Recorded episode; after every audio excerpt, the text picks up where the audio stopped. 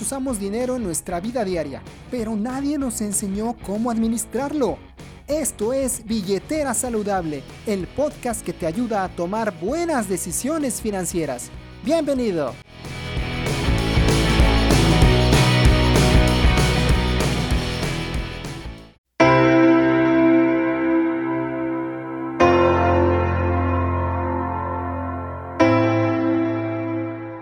Suscriptores, ¿cómo están? Bienvenidos a Billetera Saludable, el podcast que te ayuda a tomar buenas decisiones financieras. Yo soy Pepe Sarabia, creador de este espacio, y te invito a estar en contacto conmigo a través de mis redes sociales que tú ya conoces.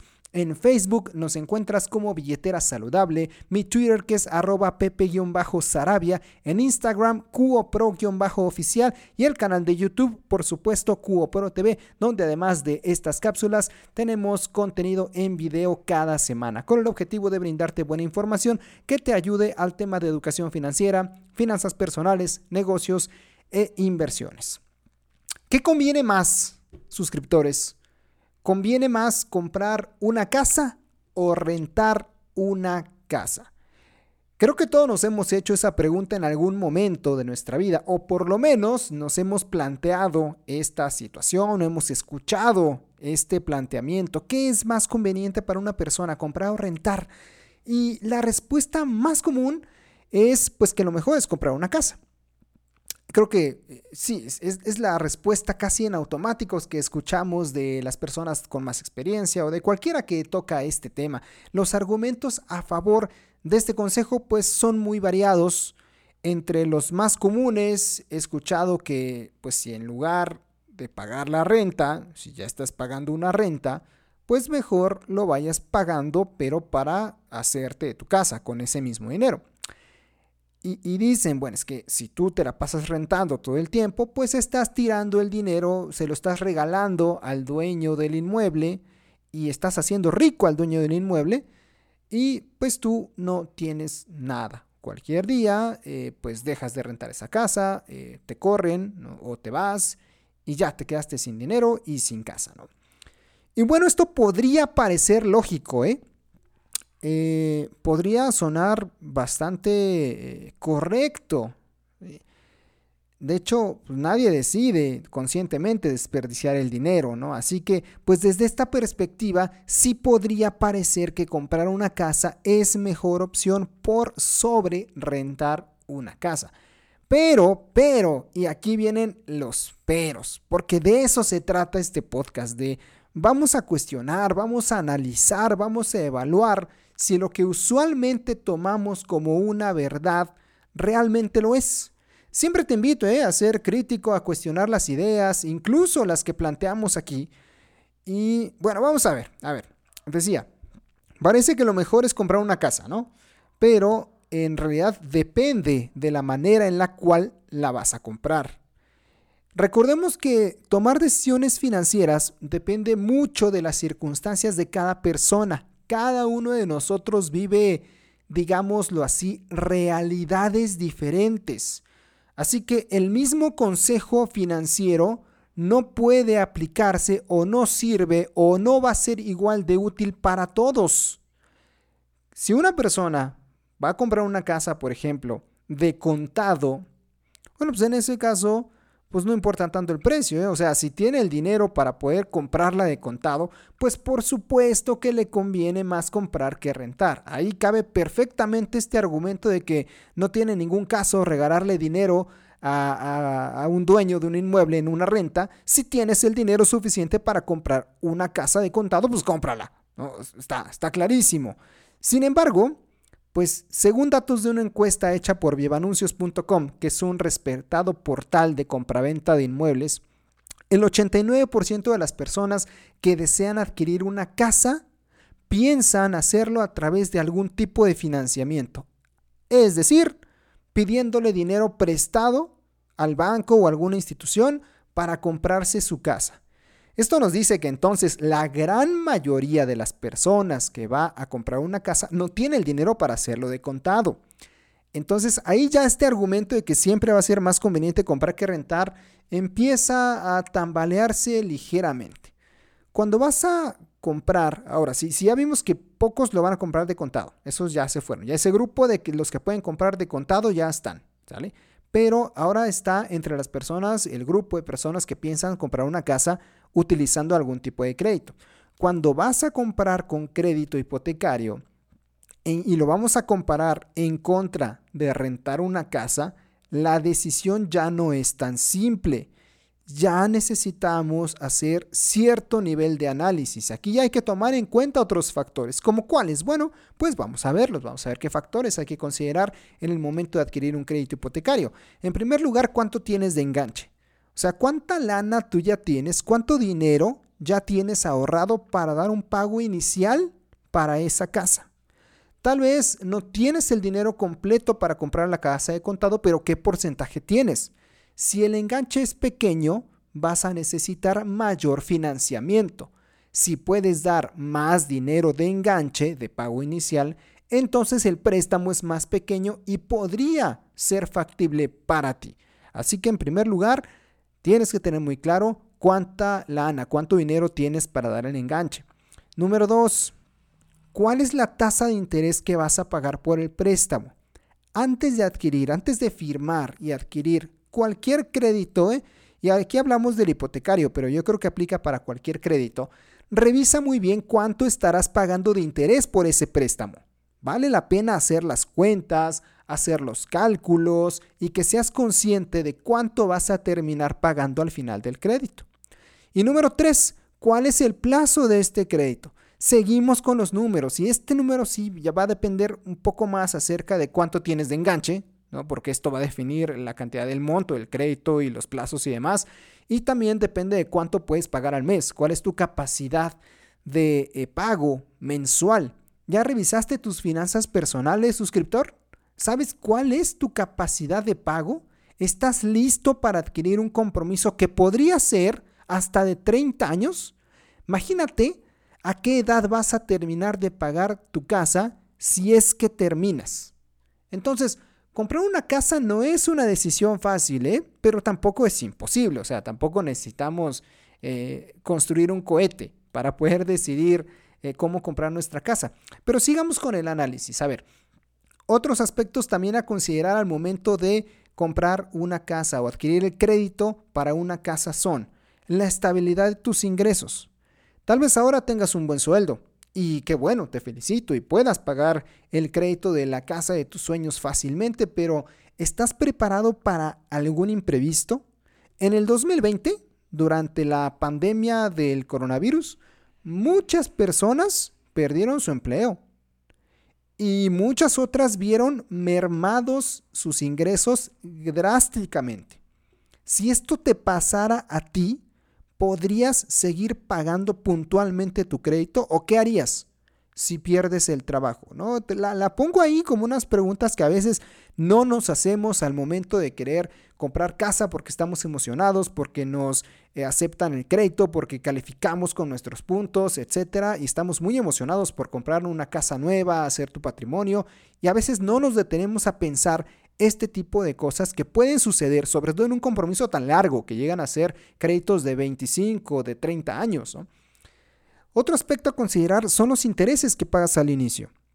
Para nadie es desconocido que los primeros años de vida en un crédito hipotecario pagas muchísimos intereses y abonas muy poquito dinero a capital, salvo que hagas aportaciones extra, o sea, extra a las mensualidades, le metas aparte más lana, pagues más, de otra forma, los primeros 5, 8 años, 10 años, estás prácticamente pagando solamente los intereses que se han generado por el crédito que adquiriste. Así que, pues prepárate para darle unos cuantos años de tu vida al banco o a la institución de crédito que te esté financiando la compra de tu casa. Así funcionan, así están, esa es la realidad. Esto no es para desanimarte en el hecho de comprar tu casa, pero sí en el, en el hecho de analizar un poco más la decisión y, y es una decisión trascendental dentro de nuestra vida, de la vida de muchos. Hay muchas personas que máximo pueden comprar un inmueble en toda su vida, entonces es una decisión muy importante. Hay que tomarla bastante en serio. Aún así, en algunos casos va a seguir siendo más conveniente comprar que rentar. Es cuestión de observar los números y de que tú mismo veas qué es lo que más te conviene, por supuesto. Pero pero, pero, seguimos con los peros en este podcast. En algunos casos va a ser más conveniente rentar que comprar una casa. ¿Y cómo es eso posible, Pepe? Porque te estarás preguntando, no, tiene mucho sentido, ¿eh? Suena absurdo que sea más conveniente rentar que comprar. Pero en algunos casos sí. ¿En qué casos? Bueno, para poder saberlo, obviamente necesitamos analizar nuevamente la situación, entender lo que los números nos dicen, pero pensemos en un ejemplo. Te voy a poner el siguiente. Piensa en fulanito. Fulanito se quiere comprar su casa, ya revisó todo esto del crédito y demás, y resulta que al sacar el crédito para comprar su casa, va a tener que pagar 10 mil pesos mensuales durante 30 años. Esto quiere decir que si él puede, si ya está analizando y, está tomando en serio la posibilidad de adquirir este crédito, entendemos que entonces tiene una capacidad de pago de 10 mil pesos mensuales. O sea, sus ingresos son lo suficientemente altos para cubrir sus necesidades básicas, como comida, como transporte, como colegiatura, si es que tiene hijos, vamos, todos sus eh, gastos normales de vida. Y además tiene 10 mil pesos para pagar el crédito de su casa. ¿Sale? Entonces, una persona que está buscando algo así es porque tiene esa capacidad económica. Bueno, pues fulanito podría hacer lo siguiente en este caso, porque a él resulta que le va a convenir más rentar que comprar. Ahí te va por qué. Lo que fulanito podría hacer es rentar una casa donde vivir en la cual pague solamente 5 mil pesos de renta. Con eso asegura dónde vivir y los otros 5 mil los pone en un instrumento de inversión. Los coloca en alguna herramienta, obviamente con seguridad regulada, bien pensada, bien analizada, que le genere algún porcentaje de ganancias. Elegir ese instrumento, como te digo, lleva su propio análisis y hay que ver cuál sería, pero pensemos que puede obtener hasta un 24% anual, que no es descabellado. ¿eh? Hay instrumentos bastante seguros que nos pueden llegar a pagar hasta ese porcentaje, 24% de rendimiento al año. En ese caso, en ese caso, eh, fulanito podría comprarse la misma casa de sus sueños, pero de contado y en un plazo mucho menor. Un plazo de crédito suelen ser 25 o 30 años. En 10 años, haciendo esta estrategia, por un lado rentando y por otro lado invirtiendo, si reparte su presupuesto mitad para pagar una renta y mitad para invertir, se compra su casa de contado en 10 años, en un tercio del tiempo, en muchísimo menos tiempo. Esta idea yo la llamo la antihipoteca. Por supuesto que para decidir este movimiento, pues, el análisis debe ser bastante profundo. Sin embargo, hay varios aspectos que yo observo a favor de hacer una antihipoteca. Uno de ellos es que de entrada no pagas intereses al banco. O sea, es muy diferente eh, adquirir una deuda a partir de la cual estás obligado a pagar al banco y los intereses, ¿no? Por consecuencia, y muy diferentes no cargar con esa cruz, no cargar con, ese, con esa presión, con ese problema. ¿sí? Entonces, de entrada, no le pagas intereses al banco. En lugar de trabajar y esforzarte para pagar un crédito, para solventar una deuda, trabajas para realmente construir tu patrimonio. Si utilizas el dinero que generas no para pagar unos intereses o una deuda, sino para generar una inversión, para hacer crecer tu patrimonio personal. La otra es eh, que si al no tener una deuda, te liberas del problema de qué pasaría si ya no puedo pagar. Cuando tú adquieres un crédito de cualquier tipo y ya no puedes pagar, pensemos en el hipotecario tradicional que son 25, 30 años y por ahí del año 6 tienes problemas de liquidez y ya no puedes pagar ese crédito, pues el compromiso fue por 30 años y la mensualidad son 10 mil pesos en el ejemplo que estamos poniendo. Y si no pagas, pues obviamente eso se acumula, caes en mora, los intereses moratorios, interés sobre interés y de repente una deuda que de por sí ya era grande se vuelve más y más grande hasta el punto en que llegan a ser impagables. Y entonces ni tienes el dinero, o sea, todo el, todo el tiempo, imaginemos que pasa algo así al año 6, pues 6 años estuviste pagando intereses, que ya dijimos, los primeros años se paga, la gran mayoría son intereses del crédito, regalaste ese dinero, te esforzaste y demás, trabajaste por pagarle al banco y en el momento que ya no puedes, pues el banco se viene con todo sobre ti. Podrías perder la casa porque al final la, garantía del crédito es la propia casa.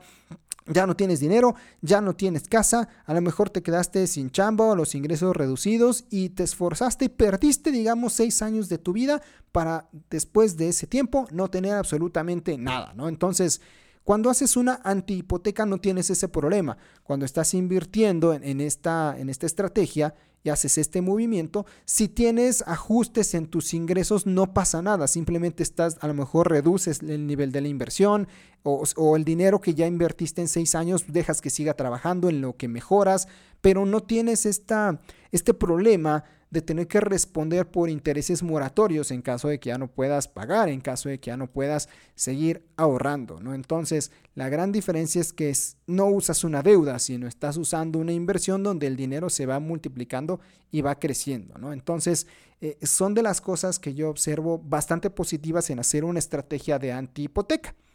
Ahora bien, otra que veo es que puedes modificar tu meta eh, a mitad del camino puedes decir ahorita tengo la meta de comprar una casa, empiezas a hacer esta eh, estrategia de antihipoteca y empiezas a poner flujo efectivo, un dinero a, que se invierta, que vaya creciendo. Y de repente, pues la vida cambia, las situaciones cambian, la situación familiar es una realidad. Hay parejas que después de ciertos años eh, se separan o lo que sea, pueden pasar muchas cosas en ese inter y la meta puede cambiar. Puede ser que en lugar de comprarte la casa de tus sueños en cierta colonia, bueno, pues a lo mejor ahora la meta es mejor tener dos departamentos o la meta sea mejor comprar un local comercial o, va cambiando la meta. Entonces, como estás haciendo una estrategia de inversión y estás haciendo que el dinero se multiplique, si la meta cambia no hay ningún problema, porque al final sigues teniendo el dinero y lo utilizas para la meta que mejor te convenga en el momento presente que lo quieras utilizar. Entonces, como verás, pues acabamos de desafiar la frase típica de que siempre, de que siempre es mejor comprar una casa que rentar una casa. Ya vimos que con este pequeño análisis no siempre va a ser así. ¿sí? Volvemos a lo que te digo en cada podcast. Ninguna solución financiera es la mejor para todo el mundo. Cada persona es un caso particular, tiene sus características, tiene su propia realidad y según sus números, según sus propias finanzas personales, se toma la mejor decisión de acuerdo a esa realidad. Además, otra cosa que a mí me gusta, o bueno, también observo en el tema de la antipoteca que olvidé mencionar hace un momento, es que eh, a diferencia de un crédito, cuando tienes un crédito y algo le pasa a la persona que contrata el crédito, eh, no sé, sufre un accidente, tiene una invalidez y ya no puede trabajar o lo que sea, pues el banco no perdona. El banco quiere que le sigas pagando su mensualidad completita y si no lo, haces, pues ya sabemos las consecuencias ¿no? de no pagar al banco. En cambio, cuando tú eh, haces una estrategia de antihipoteca y el instrumento financiero que utilizas para ello puede ser, por ejemplo, un seguro total, pues un seguro total suele tener amarrado un seguro de invalidez, de tal manera que si el titular tiene algún problema, un accidente, una invalidez, etcétera, pues el seguro total le paga. Entonces tienes ese dinero, se, eh, que, no, insisto, no está en una deuda, sino que tu ahorro pues se multiplica. Y si el titular llega a faltar, lo mismo, deja a sus beneficiarios, no deja una deuda, no deja un problema, sino deja soluciones, deja dinero, en, este caso, en materia económica, obviamente. Ya sabemos que ninguna vida tiene precio ni se puede pagar, pero al menos está asegurada esa parte, está cubierta esa parte, ¿no? Así que, mi estimado suscriptor, si estás en proceso de comprar una casa, analiza muy bien tu situación evalúa los diferentes caminos que te lleven a lograr esa gran meta de contar con un inmueble propio. La idea es que pues también podamos disfrutar de ese camino al momento de construir nuestro patrimonio, que sea algo positivo, que sea algo bueno, que sea algo benéfico, en lugar de que se convierta en algo complicado o tal cual, que se convierta en un camino tan tortuoso que termines sufriendo para poder pagar un crédito para tener una casa propia. Suscriptores, bueno, pues hemos llegado así al final de este episodio. Esto es Billetera Saludable. Este es el podcast que te ayuda a tomar buenas decisiones financieras. Y yo soy Pepe Sarabia, creador de este espacio. Te invito, por supuesto, a que te mantengas en contacto conmigo a través de mis redes sociales que tú ya conoces. En Facebook, eh, billetera saludable, el Twitter arroba pepe-sarabia, en Instagram cubo pro-oficial y el canal de YouTube cubo pro TV, donde nos puedes dejar comentarios en la parte inferior. Si me estás mirando en YouTube, déjanos un comentario de qué más te gustaría que hablemos en este podcast, qué dudas tienes acerca de esta estrategia y por supuesto que como siempre nos escuchamos en el próximo podcast. Hasta la próxima.